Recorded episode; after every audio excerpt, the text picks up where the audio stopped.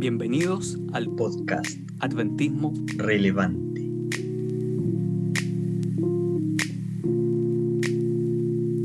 Bienvenidos a nuestro podcast Adventismo Relevante. Muy bienvenidos todos queridos amigos a este episodio número 28, 29. ¿29, don Alex? 29, sí, 29. 29. Wow, ¿cómo ha pasado el tiempo, no, don Alex? Sí, ha pasado el tiempo y ha sido interesante. Vivimos días interesantes. Excelente, excelente. Bueno, saludamos también a Nicole. Nicole, bienvenida también a este episodio más, este episodio número 29. ¿Cómo estás, Nicole? ¿Cómo? ¿Cómo estás, Nicole? ¿Cómo, cómo va la, la, la, tercera? Bueno, antes de grabar, chicos, le vamos a contar una cosa. Tuvimos una previa, pero súper espectacular. Que eh, estoy a punto. La, las conversaciones previas a ponernos a grabar son muy, muy buenas. Y cuéntanos un poquito acerca de la, la siguiente dosis que tuvieron que tener en, Inglaterra. Por favor, cuéntanos, cuéntanos, cuéntanos. Ya, lo que pasa es que acá en Reino Unido, bueno, y en la mayoría de la Unión Europea, dentro de las vacunas reconocidas que sirven como, como prueba de que uno está vacunado, no está Sinovac. Entonces nosotros, bueno, a mí, a mí ya me, me tocaba la tercera dosis, la, la dosis de refuerzo, eh, pero no me la quise poner en Chile porque sabía que acá probablemente me iba a tener que poner el esquema completo eh, de acá, la que más difundía, que es la Pfizer, que allá en Chile se la están peleando, acá todos los Pfizer, así como es más difícil encontrar AstraZeneca eh, u otra, otra versión. Así que hoy día bueno, hoy día por fin ya teníamos nuestro número de, de, salud, porque aquí todos están identificados por un número de salud. Eh, y ya podíamos ir y, y, quedar ahí inscritos en el esquema. Así que estamos con nuestra tercera dosis, Ale y yo con tercera dosis. Así que hablamos, si hablamos puras tonteras hoy día, es efecto de la vacuna. se nos pega el lema, se nos pega la cuchara. Bueno, estábamos comentando, espérate para la quinta dosis, compadre. Espérate a la quinta dosis. Técnicamente, claro, que ya están con dosis de refuerzo también. Sí, es verdad. Sí. O sea, les quedan tres más, ya llevan dos, ahora les... Bueno, oficialmente necesitamos dos nomás. Sí. De hecho, también nos dan un cart cartoncito así como el de me vacuno. Así un cartoncito. Perfecto. Eh, Esta vez impreso por los dos lados, sí. ¿eh? A, a, mí, yo me puse la tercera dosis, yo llevo tres Pfizer. Y la tercera Ay. dosis me la, me la, puse hace un par de días atrás y me dieron un papel todo piñufla, casi escrito a mano. Tercera dosis, ya listo, está listo. Oh, claro. okay, no me va a dar otro cartelito, no, no, con eso esta sobra. Así que, eh, bueno, a todos nuestros auditores, hoy día sí que sí estamos transmitiendo a través de 5G, de hecho estamos en 6G. hace dos años atrás no pensábamos que íbamos a tener tantas vacunas. Yo tengo tres, chicos, ustedes tienen tres también. Así que total, sí. tenemos como, como, nueve vacunas en este podcast. Así que estamos aquí eh, transmitiendo a través Super de... potenciado. Por supuesto, por supuesto. Así que si de repente hablamos un par de incoherencias, es el cambio de horario, no, el desfase horario, tienen que ver las vacunas, tienen que ver muchas cosas, chicos. Así que eh, buenísimo, buenísimo. Y también se, se, cambian de casa, al parecer. Y justo les va a tocar cuando eh, le toque lo más duro de, de, de la vacuna, los dos, claro. dos días después de la vacuna. Sí. ¿Será interesante eso? Bueno, por lo menos lo que tenemos que mover son maletas nomás con cosas, no tenemos que cargar muebles y cosas así. No, creo que sería trágico. No, me imagino, me imagino. Bien, estamos en el tercer episodio, tercer episodio donde estamos hablando acerca de adventismo y arte. Hablemos sobre adventismo y arte, que es esta temporada que hemos tratado de hacer y con algunas diferencias horarias, pero hemos tratado de, de abordar ciertos temas, no siempre con toda la profundidad, siempre con un poco de conversación. De repente es un poco tangencial lo que nosotros estamos hablando, pero queremos eh, acompañarlos a todos nuestros auditores en sus quehaceres diarios y también hacerte pensar un poco más. Quizás eh, tú lo hubieras abordado de otra manera a ese, que, eh, a ese oyente que tenemos en este momento, a lo mejor yo lo hubiera pensado de esta otra forma. Eso es lo que estamos tratando de buscar, que tú pienses un poquitito, que puedas dialogar con nosotros. También puedes escribir en nuestro Instagram, adventismo-relevante, si es que tienes alguna sugerencia, algún libro que crees que debiéramos leer, eh, tus impresiones, siempre nos llegan algunos mensajes, así que estamos muy pendientes de las redes sociales. Nos ayuda mucho también que tú puedas compartir, que puedas compartir nuestro podcast con tus amigos, con tu iglesia, con tus comunidades, con tus ministerios. Eh, nos ayuda bastante a poder alcanzar a más personas, así que te agradecemos a todos aquellos auditores que nos están ayudando a poder compartir este podcast Adventismo Relevante y también darle las gracias a, siempre le damos las gracias a Felipe, pero lo hacemos siempre al final, Alex. Así que démosle las gracias ahora. Solo recuerdo una vez, una vez que lo mencionamos al principio, sí. Y sí, totalmente importante su labor. Totalmente, si no, no estaríamos acá, pero así que muchas gracias Felipe. No sería posible, sería imposible, imposible. Así que eh, gracias eh, eh, Felipe también por, por, la edición de este episodio. Bien, el día de hoy vamos a tratar acerca de un, de un tema que le tengo miedo a hablar de este tema porque no sé si... ¿Cómo, ¿Cómo, lo vamos a abordar? Punto número uno, no existe alguna declaración oficial con respecto a este tema, que es la belleza, que es la estética, que es el arte. Eh, traté de buscar eh, documentos acerca de la iglesia y no encontré prácticamente ninguno. ¿Qué opinan ustedes, chicos? Em, ¿Encontraron algo de partida? de la iglesia, la verdad, yo no busqué. No, la verdad es que no, no hay como tal. Eh, bueno, ya lo hemos dicho en las veces anteriores, es difícil de, de hecho, en relación a arte lo que más hay es sobre música, pero hablar, por ejemplo, incluso yendo más al, concepto de lo bello, por ejemplo, siempre tendemos a, a pensar en, en cómo Dios es el creador de todo lo que se hizo originalmente y es bello. Pero una vez que decimos eso, en realidad como que lo subentendemos como conocido, pero resulta que en realidad igual no nos ponemos a pensar si hemos pensado que es tal cosa. Ahí creo que me estoy poniendo más filosófico al respecto, pero creo que ocurren muchas cosas que tenemos un concepto, decimos algo y en realidad lo subentendemos conocido por todos. Y uno le puede dar mil vueltas de tuerca a un concepto que quizás filosóficamente hablando se le ha dado muchas vueltas también. Wow, wow. Primero que nada, partamos de, algo súper sencillo, porque hoy día vamos a hablar un poco de estética. Eh, la estética la, clásica definición de estética, eh, primero que está muy ligada a la filosofía, es parte de una rama de la filosofía, pero también está ligada a las artes, que es un tipo de, apreciación. Eh, estética, lo tengo por aquí anotado, viene del griego aestesis, que quiere decir sensación aquellas sensaciones que nos generan algunos eh, objetos de arte, algunas obras de arte. Eh, ahora bien, la estética es muy amplia y tampoco es tan antigua, porque recién los, primeros textos de, estética son del año 1750, por lo tanto no es algo tan antiguo como lo es el arte, que es ontológico a las personas. Eh, hace un par de, siglos solamente se empezó a hablar acerca de, este tema de la estética, que como una rama filosófica como tal, y uno de los máximos exponentes para mí es Kant, cuando empieza a hablar acerca de lo sublime, eh, que va un poco más allá incluso de la misma percepción acerca de la belleza. Eh, el arte no, el arte eh, ha estado, desde que nosotros, Dios nos creó, desde que Dios nos formó, parte de nuestra capacidad creativa, parte de nuestra inteligencia, está ligada al arte. por lo tanto, también lo estuvimos hablando durante los últimos dos episodios y creo que también es bastante interesante poder recalcarlo en este momento.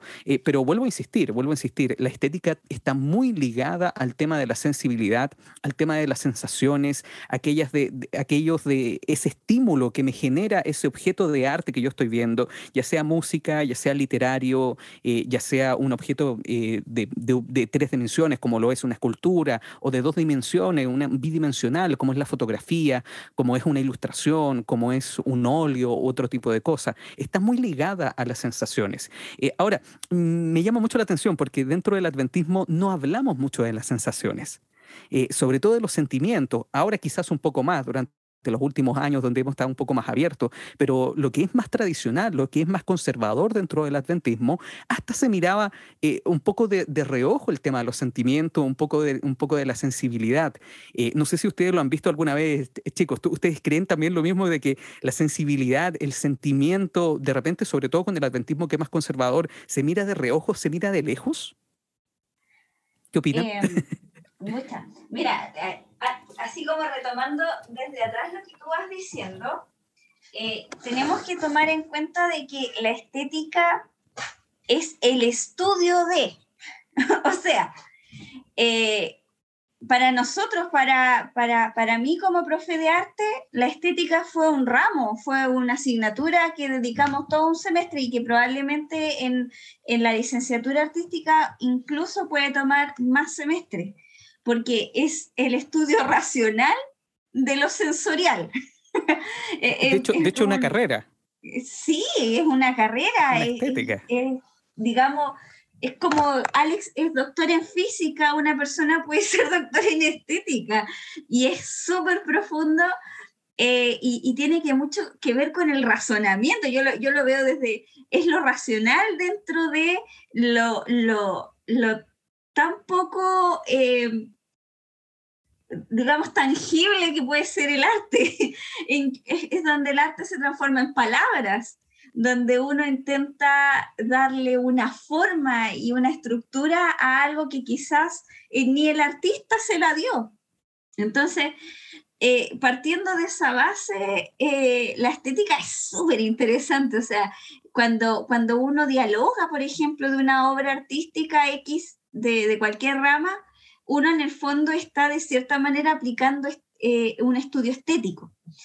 Eh, y, considero que en, la iglesia, eh, claro, o sea, si, si no hay un, un, acercamiento sobre el arte, menos lo va a haber sobre estética, pero es es ese juicio que nosotros hacemos sobre las obras artísticas, muchas veces decimos, no, esto, esto no tiene que ver con nuestras creencias, por ejemplo, por decir, eh, esto no, no es el tipo de arte que nosotros deberíamos tener dentro de nuestra iglesia, ya estamos haciendo un juicio eh, en base a, a, lo interpretativo de la estética. Hay, hay, que, hay que entender, y quizá esto no, nos va a ayudar, nosotros cuando eh, estudiamos, teníamos un profesor, ya, si quieren después les cuento una historia del profesor.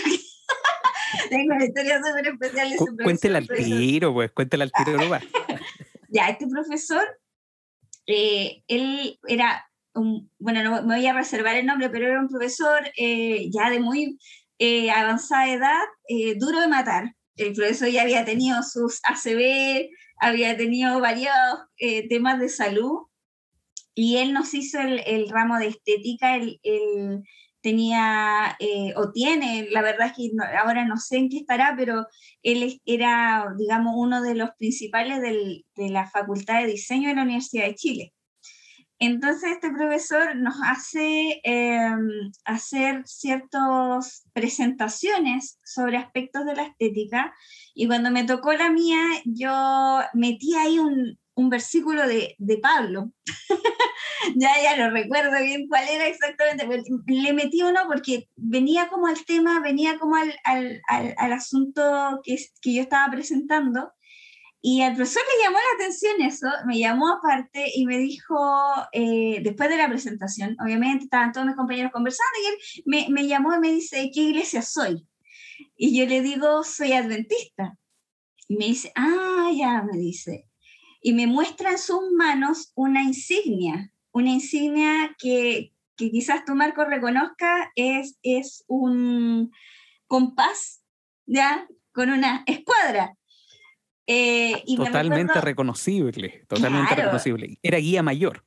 Eh, y, tenía, y tenía una hojita, esta insignia era plateada, y yo quedo así, me dice, me imagino que sientes el olor a azufre. Y yo quedo así como, y yo le digo, no, no recuerdo que le dije así como, como, ah, sí, sí reconozco, o sea, como que reconocía eso, pero, pero no, no recuerdo bien, pero fue así como un momento donde yo quedé en shock y yo dije, bueno, este profesor se las trae. El asunto es que este profesor eh, sabía muchísimo, eh, él tenía documentos de sus cátedras con las cuales nos enseñaba ahí en, en, esta, en esta universidad donde yo estudié, que era una universidad privada, una carrera chiquitita, entonces era un privilegio en el fondo tener a este profe haciéndonos clases. Y, y, este profe eh, nos enseñaba de la estética eh, según paso, o sea, no, nos enseñó un mecanismo para estudiar una obra eh, mirado desde la estética. Y partíamos desde la base, como primer paso, de analizar la obra desde sus, su materialidad, o sea, de qué material está hecho, con qué materiales está hecho, desde el lienzo, o sea, está hecho sobre tela, está hecho sobre muro, está hecho con qué, con qué está hecho.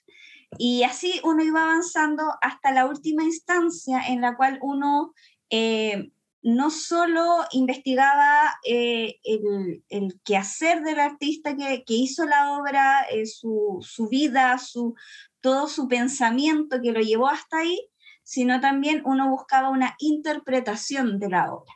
Y ahí es donde, eh, digamos, como el, último paso que uno, uno puede intentar dar, que es interpretar qué quiso decir el artista con la obra eh, y, qué quiere también hacer que la gente sienta o perciba. Entonces, supongo que cada vez que nosotros hacemos un juicio de valor sobre una obra artística, estamos intentando hacer un juicio estético. Me quedé pensando con el tema del Día Mayor en, en grado número 33 me quedé pensando del guía mayor.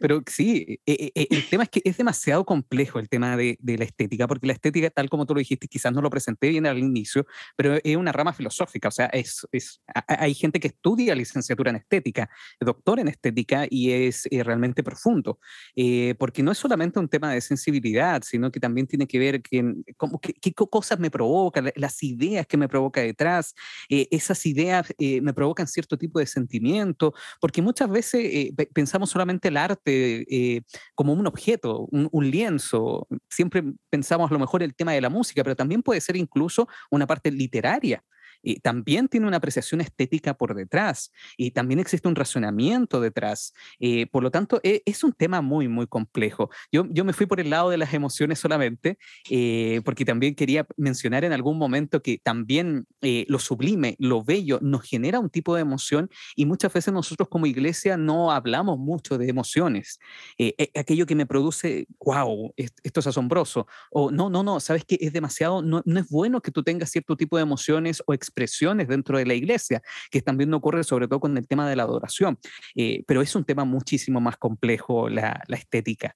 Eh, evidentemente nosotros somos de otro mundo con Alex, más alejado, nos cuesta un poquitito más eh, tratar de comprenderlo, pero realmente yo creo que es algo muy, muy importante el tema de la estética, porque siempre nos provocan eh, eh, ciertos objetos placer nos provocan dolor, nos, nos, provocan un gusto, nos provocan también incluso un disgusto.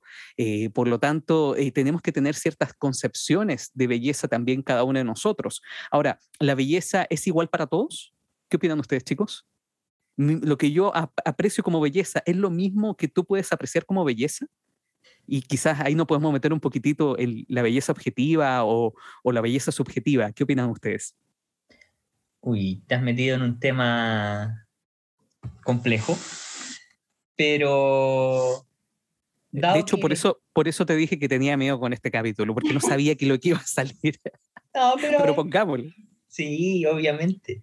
No, el tema es que así como la estética, justamente este estudio de las percepciones y de, la, eh, de cómo yo percibo cosas finalmente, toda percepción tiene una componente que es subjetiva. Entonces, como tal, eh, un mismo estímulo no necesariamente puede incidir sobre mí de, eh, de, la misma manera que alguien que está a mi lado. Entonces, obviamente tiene una, una definición lo que yo puedo considerar bello eh, en cierto aspecto. O sea, ahí hay un cierto grado de subjetividad y, que se, y también esa subjetividad se da justamente porque muchas de las cosas que yo considero como tal eh, están asociadas a mi historia personal.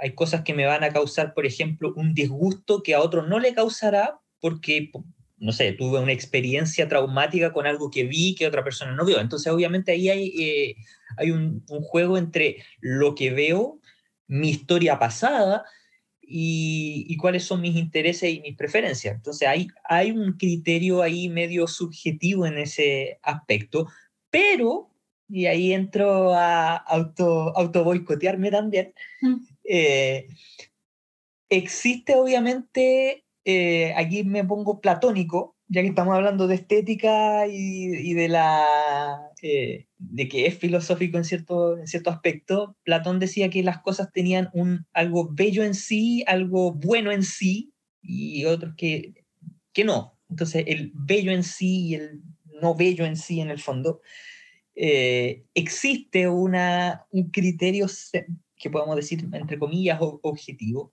y en realidad nosotros como cristianos entendemos de que Dios creó algo que es bueno y perfecto cuando creó todo.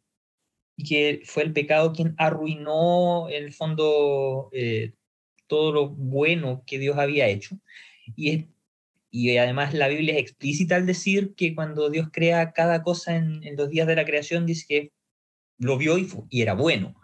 Entonces, ese bueno uno también lo puede entender de la manera estética, pensando en, un poco en, Platón, en lo bueno en sí o lo bello en sí. Y por qué es bueno o por qué es bello es porque precisamente sale de las manos de Dios. Y ahí hay un parámetro que yo podría decir que es objetivo para poder definir eh, ciertas cosas que son bellas y buenas, que tiene que ver con aquello que sale de la mano de Dios, que sale del corazón de Dios.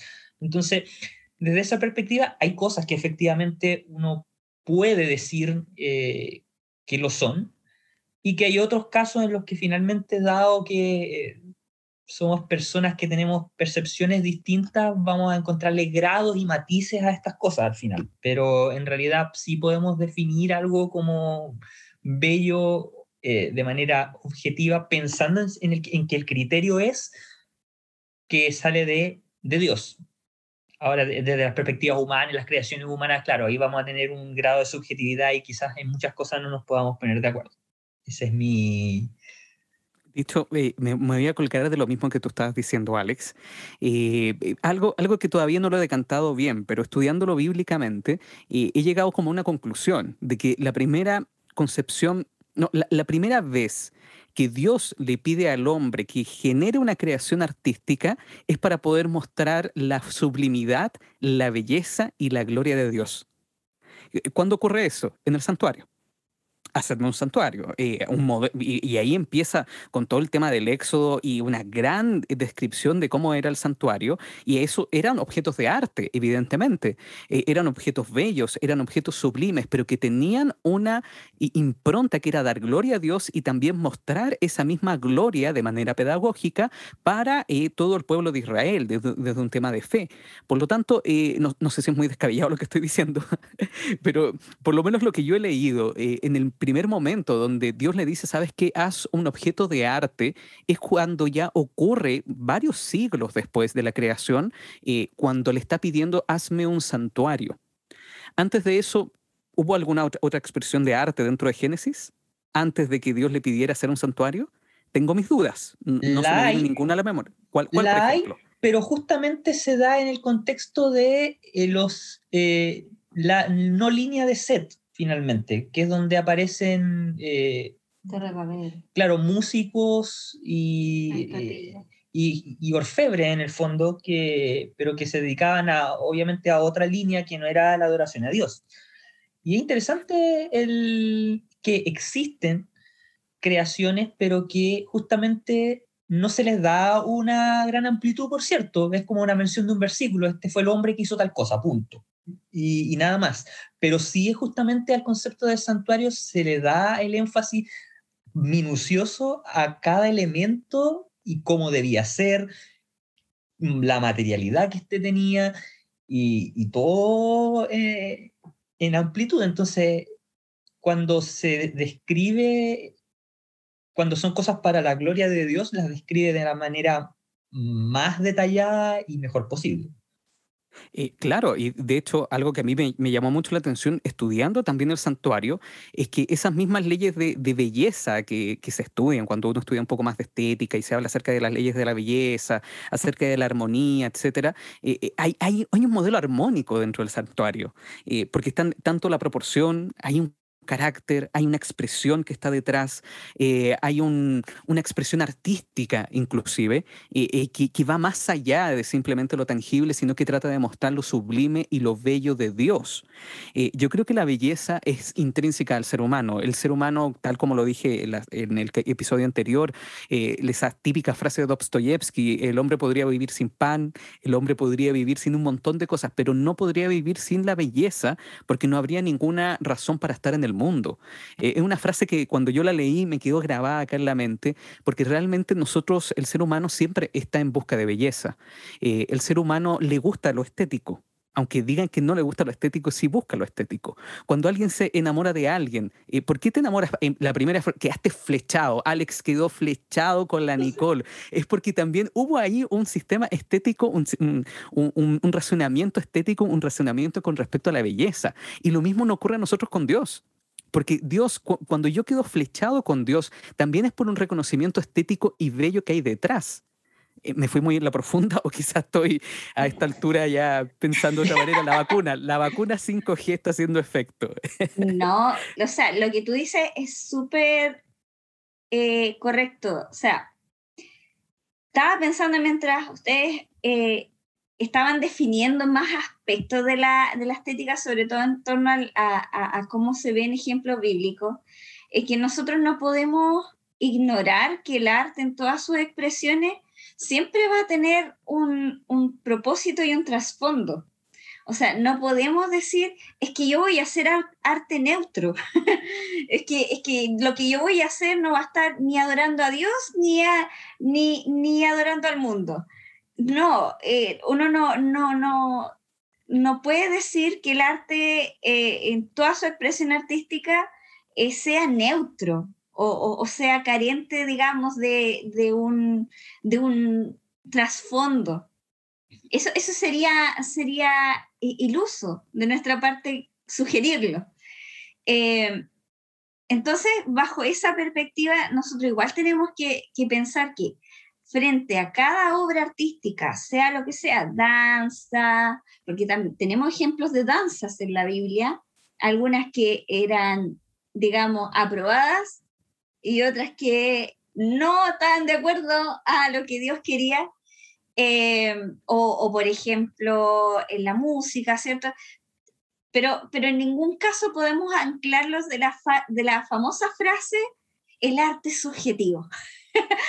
en general, cuando, cuando uno de repente hay alguien que, no, que, que, que válidamente no, no, entiende, por ejemplo, esta, esta obra yo no la entiendo, no, no, no tiene sentido para mí, dice, ah, pero el arte es subjetivo, es como a alguien le va a gustar.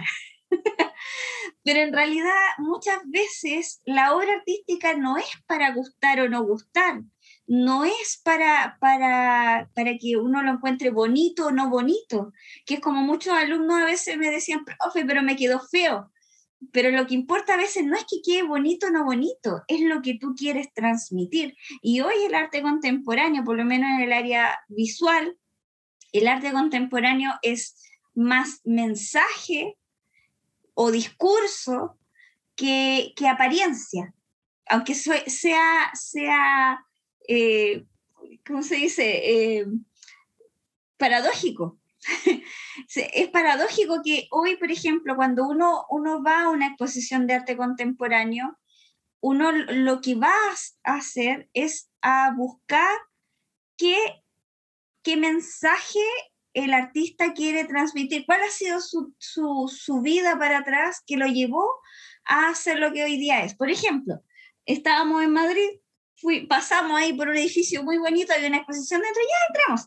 Ya, y adentro había eh, un montón de telas, ¿cierto? 500 telas aprox, colgadas, ya, una detrás de otra, así como cual perchero, pintadas, ya sin, eh, la mayoría sin una, una, figura reconocible dentro de la pintura, la mayoría eran como experimentaciones de pintura, pero cuando uno leía el, ese típico texto que está en la entrada donde hablan del artista, uno entendía que estas obras estaban hechas eh, no solo con pintura, no solo con tela, también con barro, con eh, pedazos de, de, pasto, etcétera, porque esta persona había vivido en una catástrofe en una, no recuerdo ya el lugar donde vivió, pero era, era el Amazonas, eh, donde había habido un, aluviones y, y, y, ¿cómo se dice?, deslizamiento de barro, entonces sus pinturas habían quedado manchadas y ella empezó a incluir en sus obras material natural, ¿ya? Eh, como parte de un proceso para visibilizar el tema de eh, estos, esto, digamos, estos cambios en la naturaleza. Si uno va, por ejemplo, a un museo de arte contemporáneo, le van a decir, ya, de esto, esta es la temática. Yo hoy día miraba un, brochure sobre las exposiciones que hay acá alrededor y una cantidad de, eh, de exposiciones ligadas a, por ejemplo, eh, la no discriminación de las personas eh, afrodescendientes, el feminismo, entre otras, ¿ya? Pero esas eran como las más fuertes.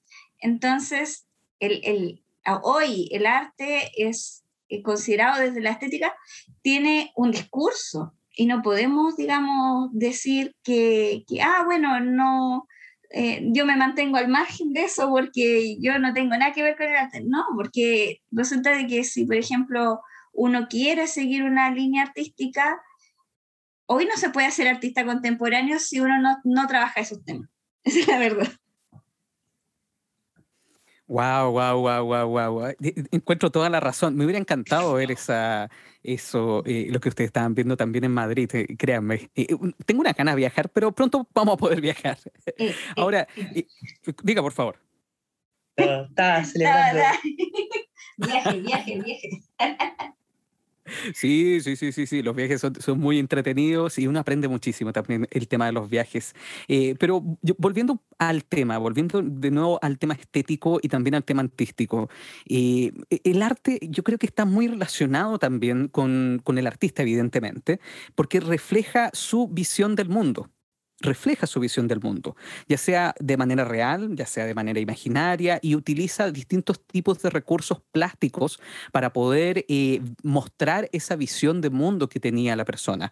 Ahora, un artista cristiano, ¿qué, ¿cuál es su visión? Su visión es dar gloria, a, su visión es Dios.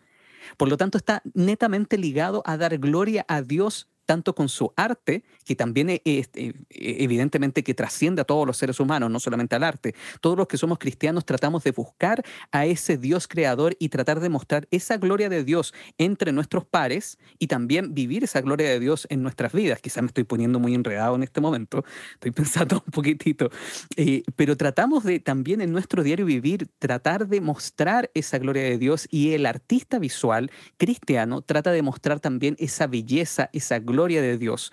Ahora, viene ahí una pregunta. Eh, por lo tanto, cuando un artista cristiano está haciendo una obra de arte, eh, ¿se tiene que basar en cierto tipo de leyes para poder mostrar esa belleza en ese arte? ¿O da lo mismo? Porque si a lo mejor hay un cristiano eh, que quiere hacer cualquier tipo de cosa y, y, funciona, que puede ser también incluso un arte más abstracto, pero necesita algunas leyes detrás, ese artista que pensemos que es cristiano? No sé si me entendieron la pregunta, fui muy enredado. No, no fue enredado, pero antes de eh, dar más opciones al respecto, creo que el punto fundamental está justamente en, en que la visión del artista cristiano en el fondo tiene que ser reflejar a Dios y que en el fondo es, la, es lo que debe hacer todo cristiano en general eh, en lo que sea que haga, que su persona refleje a Cristo y no a sí mismo. Y yo creo que eso es, es central, porque justamente la visión discursiva del arte contemporáneo justamente es un poco de llevarte hacia la persona que lo hizo, su historia completa, qué lo ha llevado a eso, su discurso, y por lo tanto eso te lleva a la persona, a entender a la persona, su vida, sus procesos y, decir, oh, ok. Pero cuando estamos hablando acerca de cristianos, lo que sea que yo haga de arte tiene que llevar a Dios y no a, mi reflexión personal. Eso tiene que ocurrir tanto en las expresiones visuales, musicales, eh, escritas, porque cuando uno, y es el, quizás la lucha, porque si uno permea un poco el sí mismo, puede entrar en caer en la vanagloria personal, puede entrar a desviar a otras personas también del foco verdadero, porque finalmente uno puede, una persona que lo mira y dice, oh, qué bonita su historia de vida, me gustaría ser como él. Eh, o qué, qué bonita cosa, y bien por él, pero debiéramos mirar a Cristo. Entonces, lo que uno tiene que luchar cuando uno realiza alguna expresión de lo que sea, es tratar de eh, subyugar el yo y preguntarse si al mirar esto o si al escuchar esto, al leer esto, al ver esto, eh, si estoy transmitiéndome parte de mí mismo en ese proceso. Obviamente eh, es inherente el hecho de que uno, al ser un medio, parte de, de, la propia humanidad, de la técnica que uno utiliza, todo eso aflora. Pero uno debiera tratar de de lograr, y siempre con la ayuda de Dios, porque finalmente es para su honra y gloria, eh, de que resalte Cristo y que yo mengue, tal como lo decía Juan el Bautista finalmente, que es momento de que Cristo crezca y que yo mengue. Y eso debiera ocurrir justamente, de hecho, cuando pienso, por ejemplo, en las ilustraciones eh, adventistas, en el fondo de autores adventistas, yo nunca me pongo a pensar como, oh, este dibujo es de tal persona. Después con los años uno recuerda, ah, sí, por ejemplo, esta es de Nathan Green. Ok, pero no es como que yo cuando era un poco más pequeño miraba y decía, no, esta es su obra, es su, estilo, en el fondo uno puede reconocerlo finalmente después de acostumbrarse a mirarlo, pero muchas veces uno mira estas cosas y uno piensa en el cielo, piensa en el mensaje justamente que está transmitiendo, pero no piensa en el autor en sí. Quizás ese es como el, el, esquema principal antes de eh, adentrarnos justamente en el concepto de ley en sí. Quizás es la ley fundamental, pienso. De, de, hecho, disculpa que te interrumpa, Alex, eh, pero de hecho esa es la crítica mayor que tienen ciertos tipos de expresiones artísticas dentro de la iglesia, que es el ego. Por ejemplo, un cuarteto que está haciendo un tipo de adoración, una parte especial. No, no, me gusta la palabra parte especial, pero eh, en un culto de adoración, no, es que ellos tienen el ego ahí justamente eh, esa es la gran crítica que siempre existe dentro del adventismo, eh, eh, porque es una crítica inevitable que nosotros tenemos. Y yo creo que esa crítica inevitable es por varios motivos, y uno de esos motivos porque no tenemos ninguna concepción estética al interior de la iglesia. No es algo que se hable, no es algo que se trate, no es algo que se estudie, no es algo que se publique. Por lo tanto, nuestra apreciación, la primera apreciación es con respecto al ego, al ego que está detrás. Eh, Nicole, ¿qué opinas tú también? Ah. Le, tiré el pase al tiro, ¿viste? sí, o sea, yo creo que nadie está, está libre de, eh, de todos, de cierta manera, al, al, participar en la iglesia tenemos diferentes tipos de lucha. Eh, algunos luchan por despegarse el asiento. eh, porque quieren mantener ahí un bajo perfil, ¿cierto? Y, llega tanto así que al final va el sábado, se sienta y no se para más hasta que, que sale de la iglesia y, no interactúa, con nadie, en la semana no interactúa con nadie y, se mantiene ahí como al margen de la vida de iglesia, ¿cierto? Es una lucha, es una lucha fuerte y está la otra lucha, el exceso, que es la, eh, cuando, cuando nos dejamos, ¿cierto?, eh, llevar por un, por un exceso de querer estar ahí presente y, y, y, que nos vean. eh, quizás nunca, nunca lo vamos a, a, a, pensar así como, es que yo voy a querer esto, pero a, medida que, que, que que, por ejemplo, siguiendo tu ejemplo, un, cantante, por ejemplo, un cantante solista dentro de la iglesia. Eh, a medida de que desde chiquitito se les va cultivando el, eh, el, don que Dios les dio del canto, la persona se acostumbra a estar siempre adelante, ¿cierto? Y finalmente a que cada vez que se necesita va a pasar. Pero llega un momento en que, en que va a querer mejorar, va a querer eh, destacar, porque la lucha va a estar ahí dentro, va a estar eh, ese bichito de, de, de, que canto bonito. Canto bonito, lo sé, lo saben. Entonces, eh, ahí hay una lucha fuerte, una, una lucha eh, que, que, uno lo puede mirar desde afuera, uno, uno, uno puede ver cuando alguien tiene esa lucha y lo difícil es, es reconocerla cuando uno la tiene, o sea, eh, hasta, dónde, hasta dónde quiero yo mostrarme eh, y no mostrar en realidad lo que Dios me dio. Es, es, una lucha. Y también he visto ejemplos de personas, nosotros tenemos una hermanita que canta hermoso, y esta hermanita es tan humilde, es tan, tan humilde, uno lo ve en su persona. Y bueno, ella finaliza cada, cada parte especial, todo sea para la gloria de Dios. Esa, esa es su última frase después de cantar. Y, y en realidad uno, uno percibe que ella no quiere figurar, no quiere estar ahí en el, en el centro de la atención, la, la, alabanza no gira en torno a su voz, aunque canta hermoso, no gira en torno a su voz, sino al mensaje que tiene ese canto. Entonces, eh, eh, es una lucha que en realidad eh, tiene toda persona que tiene algún don artístico, cualquiera que sea. tiene tiene esa lucha contra el ego, contra algo que puede hacer. O sea, ese, ese, ese tema de, de, algo que uno pueda hacer con la mano o, o con, con, lo que sea, con, con el cuerpo, ¿cierto? Eh, es, es, algo que Dios nos regaló, es parte de, de lo que Él era. es, él es un Dios creador, él, él, creó, ¿cierto?, de la nada, nosotros nos creó eh, utilizando barro. Entonces, eh, ese privilegio que tenemos de poder hacer cosas, ¿cierto? que, que parten de una idea imaginaria, ¿cierto? Que parten de, de, solo un pensamiento, eh, es también un, un, un, peligro a la vez si es que uno no sabe eh, ver cuáles son las propias intenciones. El artista tiene que estar bajo escrutinio constante y limitándose también, o sea, eh, por ejemplo, Alex siempre me, él, disfruta de la música del virtuosismo, virtuosismo musical. Esa, esa, esa cuando empiezan con la guitarra y cosas, él, él le fascinan esos sonidos. A mí no, a mí me gustan las cosas más melódicas, más vocales.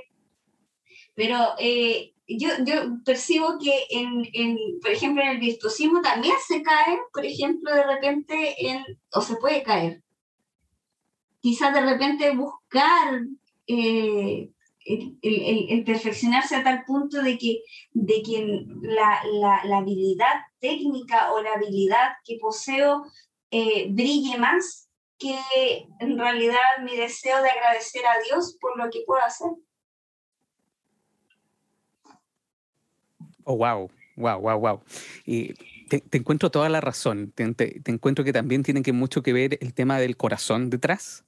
Eh, evidentemente que de repente solamente miramos el ego que está detrás, pero también hay un corazón que está detrás de algún tipo de expresión artística que la que más ocupamos dentro del adventismo es la música, es la mayor expresión que nosotros ocupamos. Eh, somos reconocidos por grandes coros, por buenos cuartetos, sobre todo en Chile, que tienen muy buena música, una calidad muy buena, eh, me atrevería a decir a nivel mundial. O sea, hay cuartetos que son muy, muy buenos y son reconocidos, de hecho, a nivel mundial. Pero muchas veces eh, quizás nosotros hacemos un juicio subjetivo, como por ejemplo, no, es que él, tiene demasiado ego, es porque desconocemos juicios objetivos como iglesia frente a la belleza. Es, esa es mi percepción.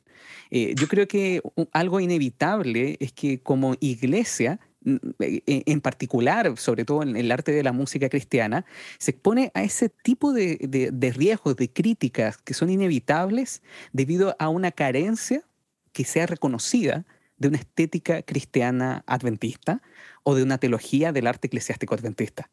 Por eso nos llenamos también de, críticas, porque no tenemos ni siquiera los juicios o márgenes objetivos frente a algún tipo de arte. Por eso yo creo que es importante. De hecho, estaba buscando una cita y la, encontré hace poco que, eh, de Dorothy Sawyer, de la Universidad de Oxford, que dice, eh, por más extraño que parezca, no poseemos ninguna estética cristiana protestante, ninguna filosofía cristiana protestante relacionada con las artes.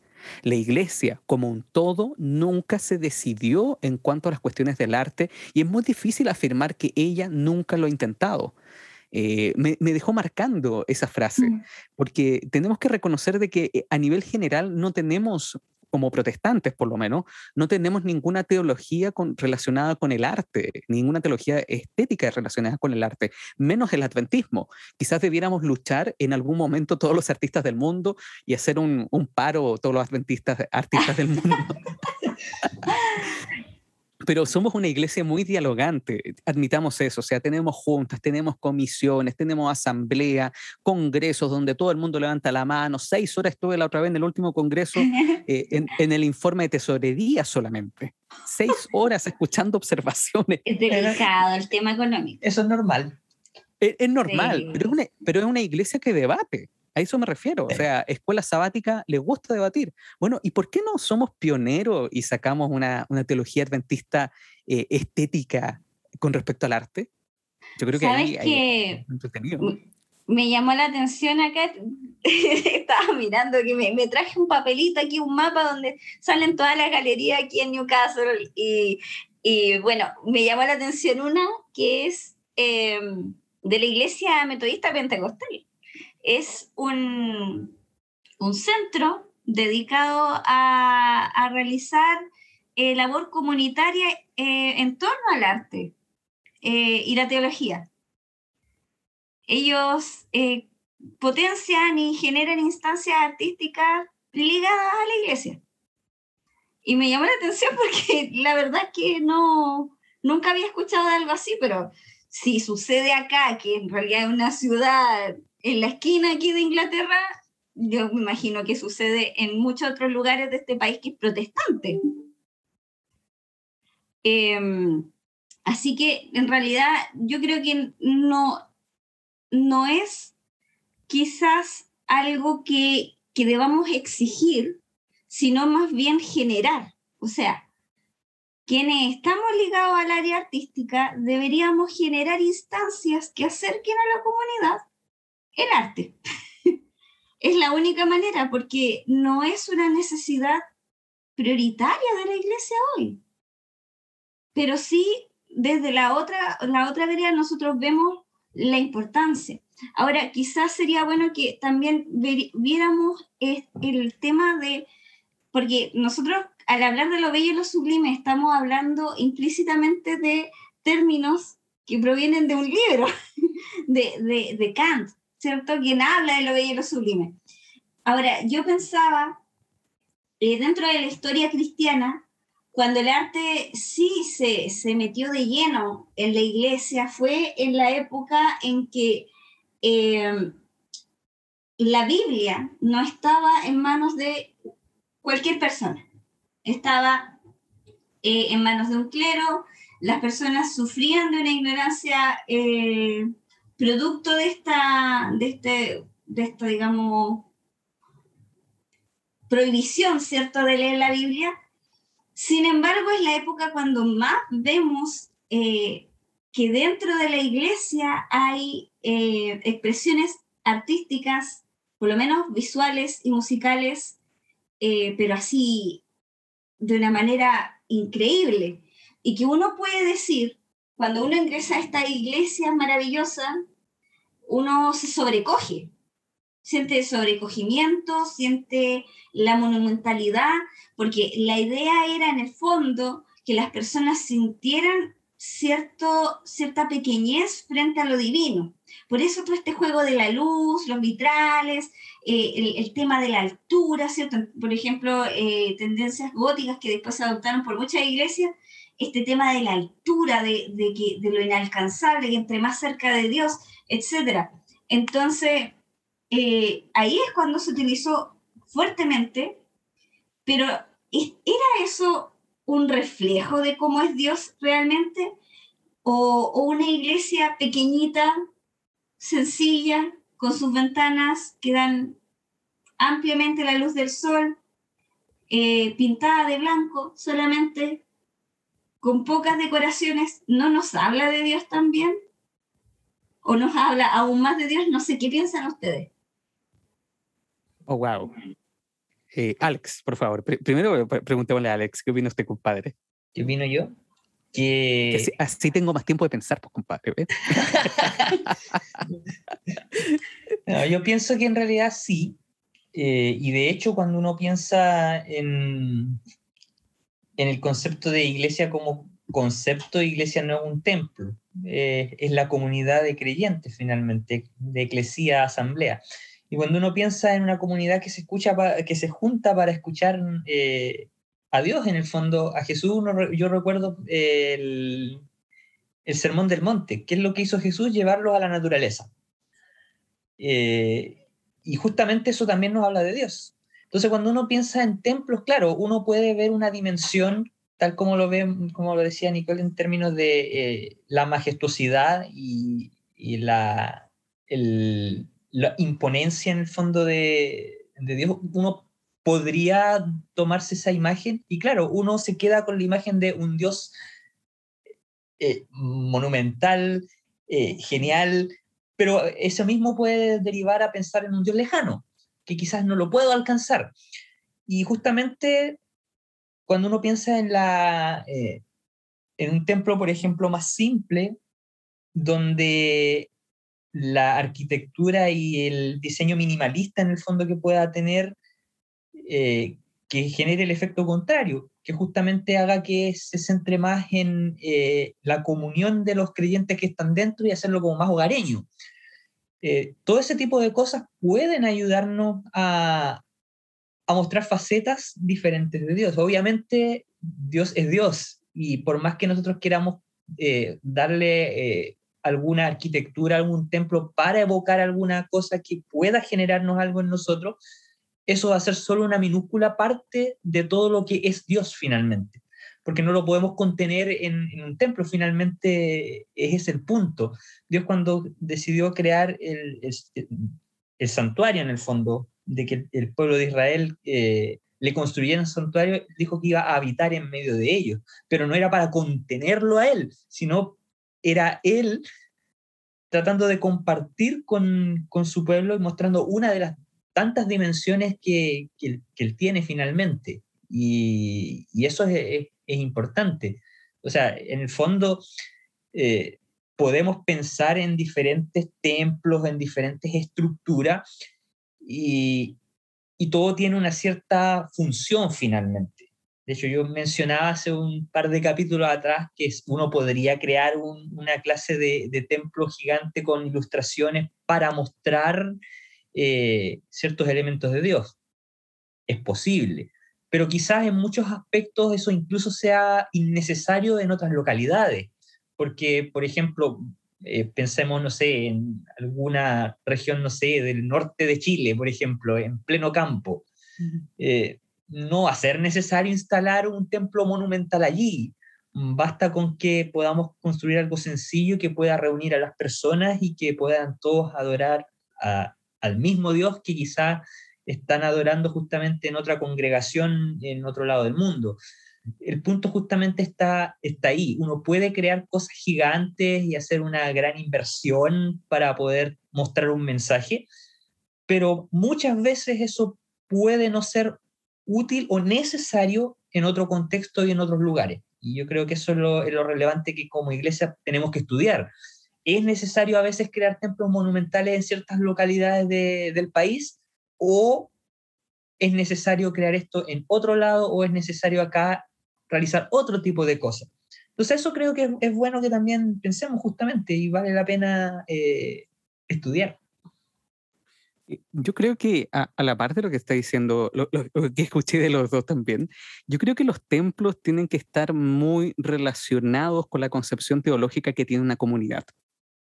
O sea, por ejemplo, cuando ustedes vieron esas grandes catedrales, cuando uno ve, por ejemplo, una catedral gótica, Eh, ¿Cuál es la concepción? Esos grandes vitrales, e, ese, ese tipo de, arqueados que tienen inclusive, que tratan de también transmitir un poco de, meterse en un gran bosque frondoso y tratan de mostrar a Dios con mucha luz detrás, eh, sobre todo cuando uno va, hace un cambio entre una iglesia más, medieval a una iglesia gótica, ve el cambio arquitectónico fuerte, eso está relacionado con la concepción teológica que tenía esa comunidad de fe. Mm. Eh, gran parte de ese tipo de comunidades eh, tenía una concepción teológica que era una concepción teológica más, eh, más de, Santo Tomás, por ejemplo, Santo Tomás de Aquino, que a la vez se basaba en el, en el aristotelismo. por lo tanto, eso lo trata también de reflejar esa concepción teológica.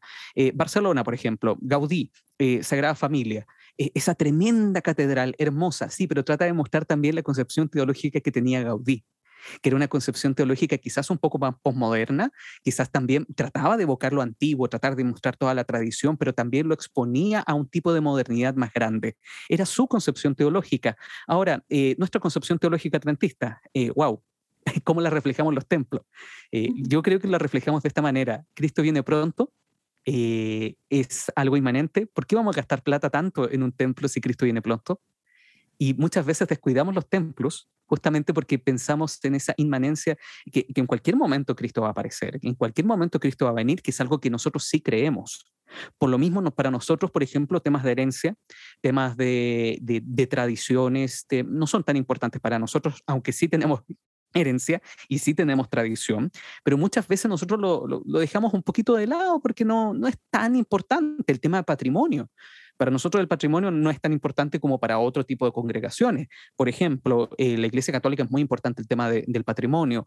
Eh, la Iglesia Mormona inclusive es muy importante el tema de, patrimonio. Por eso hacen templos tan, tan bonitos, eh, con jardines perfectos prácticamente, porque tratan de reflejar la misma teología que ellos piensan. A nosotros no ocurre eso. nos ocurre de que necesitamos un lugar para congregarnos, pero también para predicar, porque para nosotros es más importante, más que estar metido en el templo, es salir del templo. Eh, y eso se refleja en ese tipo de arquitectura. Eso se refleja en nuestra concepción estética que tenemos inclusive. Eh, por lo tanto, para nosotros, mm, siendo súper prácticos, más que pensar en el tema de la belleza teológica de Dios, a nosotros nos vamos por el tema práctico, que es el tema misiológico. Y eso lo tratamos de mostrar en nuestros templos también que sean prácticos, que sean misiológicos. Por eso ocurre que, por ejemplo, en la plataforma haya un escritorio gigante, que es el de escuela sabática, un escritorio, pues. No sé si lo han visto. Que de repente tenemos un escritorio enorme. ¿Y por qué tenemos ese escritorio enorme? Porque justamente es nuestra concepción teológica. Tenemos que estudiar, eh, tienen que eh, haber alguien que, que, dirija este diálogo, esta escuela sabática, ponemos un escritorio. No nos importa tanto el tema estético, ni mucho menos bello.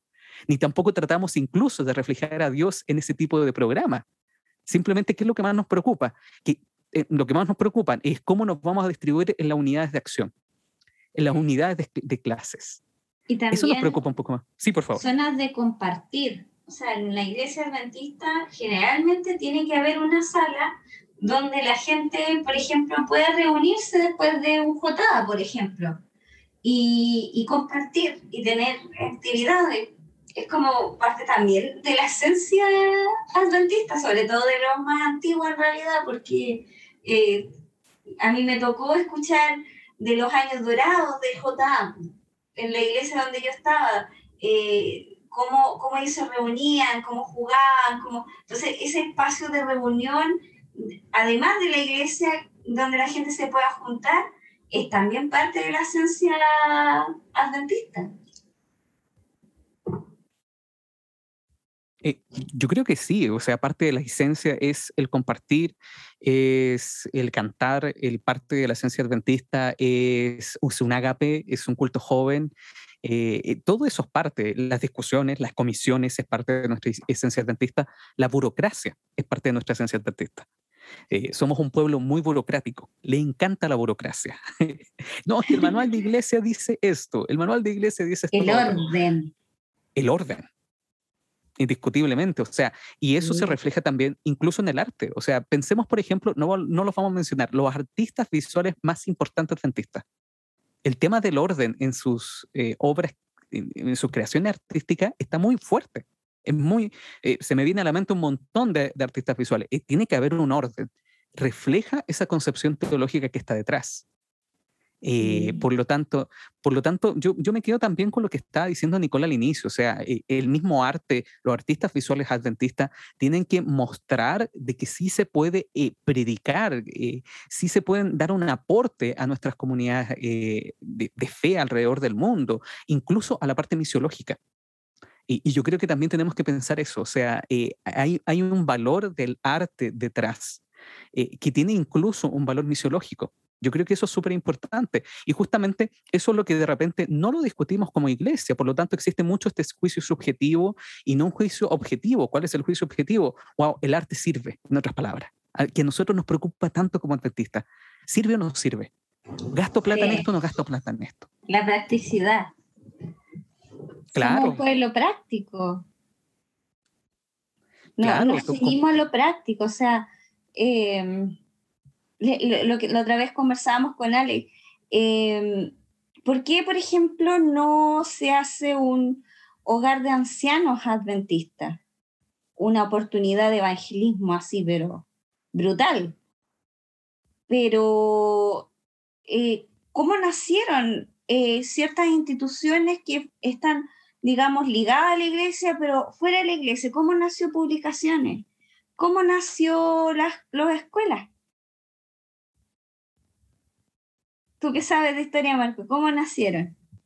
Bueno, todo eso nació simplemente por, por lo práctico. Eh, porque justamente no... Sí, por favor. Y por inspiración. Claro. Por, por, porque Dios lo puso en, en, en, digamos, la pluma de la, de la hermana Elena. Y, y era un, un, plan bendecido por Dios. Hoy claro es difícil de repente decir, hagamos esto, eh, porque no hay un antecedente. Así como en algún momento antes de, que hubiera publicaciones, no había un antecedente y, todos veían de repente que eso no va, no, no va a funcionar, etc. Y resulta que funcionó. Y hoy, hoy día estamos hablando de predicación mediante redes sociales, mediante transmisión en línea, un montón de cosas, pero de repente la iglesia no, no, no amplía más instituciones que pueden ser evangelísticas por, no sé, cautela. No, no sabría decir. Es que, es que somos muy cautelosos. Siendo, siendo honestamente, somos muy cautelosos, o sea, eh, no, no, no, no, nos jugamos tanto de repente. Eh, Sabes que inclusive, por ejemplo, estaba viendo tus historias hace un par de días atrás y mostraste eh, de la Universidad de Newcastle que tenían un jardín. Y ese jardín era memorial. No sé si le puedes comentar un poco a nuestro, nuestros auditores. Sí, había una placa sobre, eh, bueno, este jardín que está ubicado cerca de eh, dos edificios antiguos de la universidad. Em, y había una placa en la mitad donde eh, decía de que era en memoria de los, digamos, miembros de la universidad que habían muerto en las dos guerras mundiales. Acá existen, bueno, en Inglaterra existen muchos memoriales, muchas placas que eh, hablan sobre esto. Y, especialmente en este mes estamos en un mes que es eh, sensible para Inglaterra respecto a recordar a las personas que dieron su vida en las guerras. Entonces este jardín tiene muchas especies, de, no solo eh, nativas del país, sino también de otros lugares. Entre ellas había un silodendro, que es una planta chilena. Eh, y, eso eh, era, digamos, bien llamativo de ese lugar, era un lugar precioso. Wow, qué asombroso. Mira, yo, yo me inspiré en eso. Resulta que mi iglesia está de aniversario eh, el próximo mes, diciembre estamos en aniversario. Y una de mis propuestas es justamente hacer un jardín que sea un jardín memo de, eh, recordando cierta cantidad de años, porque cumplimos una, una, cantidad de años que es importante, y hacer una pequeña placa con un jardín que sea bien bonito, con especies nativas y que muestre eh, justamente que sea un lugar de esparcimiento, que sea un lugar eh, donde la gente pueda compartir, los niños van a crecer en ese jardín, pero que sea un jardín memorial de tanta cantidad de años que nosotros hemos cumplido como iglesia. Ahí hay un ejemplo, un ejemplo quizás un poco eh, simple, pero hay un ejemplo de cómo podemos transmitir belleza, misión, comunidad en una iglesia local. Eh, nuevamente, un tema de, por ejemplo, poner ilustraciones en nuestras, eh, en nuestras salas, nombrar nuestras salas, algo que no hacemos nosotros. Eh, colocarle el nombre a una sala. Ponle un nombre de una hermana que marcó mucho esta iglesia. ¿Por qué no? Qué bonito, sí. ¿Por qué no? esta es la sala, eh, siempre hay hermanos que nos marcan mucho. ¿Por qué no nombrar a, a esos hermanos? Y justamente ahí podemos, por ejemplo, meter el tema del arte detrás. Si conoce algún artista visual o alguna ilustradora como Nicole y le quiere pagar algunas luquitas a Nicole, también eh, le puede pedir y, estoy seguro que la Nicole va, a hacer una ilustración de la hermana y la pueden poner ahí en la entrada. Ahí estás vinculando el arte. Estás vinculando también comunidad. Y yo creo que eso, llevándolo como a la práctica, que quizás nos fuimos en el lado, en el lado filosófico y nos fuimos en la ola y no nos resultó quizás mucho dentro de este podcast, ayer no están en la ola, pero concretando un poquitito, estamos tratando de mostrar de que sí se puede meter arte y belleza dentro de una iglesia. Eh, un hito, un hito, por ejemplo, eh, también en mi iglesia local. Eh, después de 18 meses volvimos a iglesia presencial. Plantar un rosal, un rosal, una, una rosa bonita, porque un rosal, después les voy a dar la explicación, con una pequeña placa.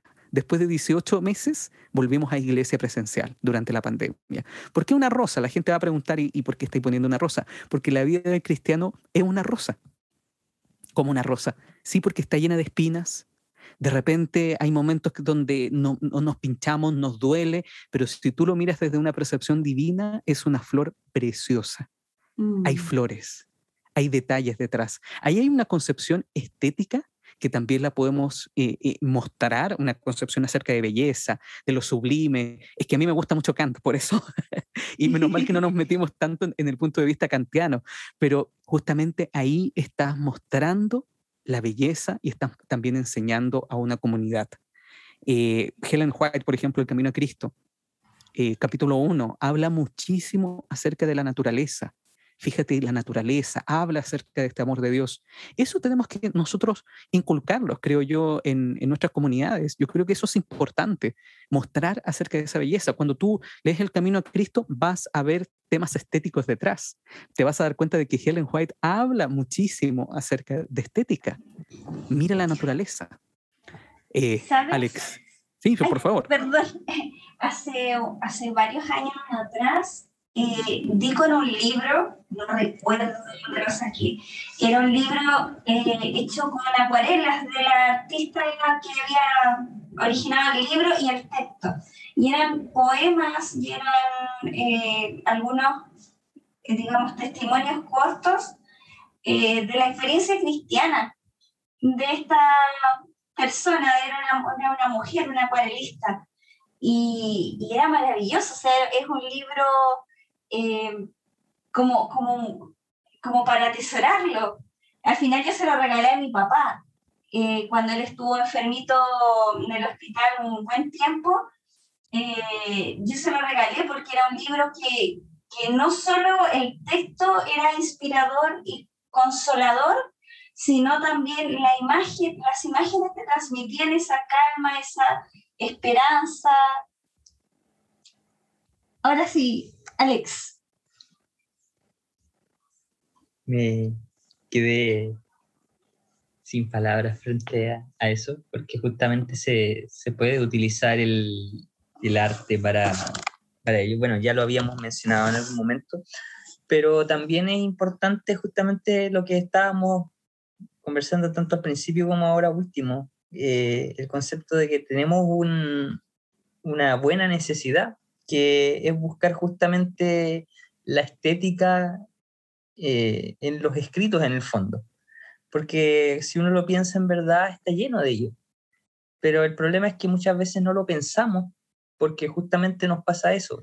A veces eh, pasamos por alto cosas que pareciera que las entendemos, pero no las entendemos tan bien.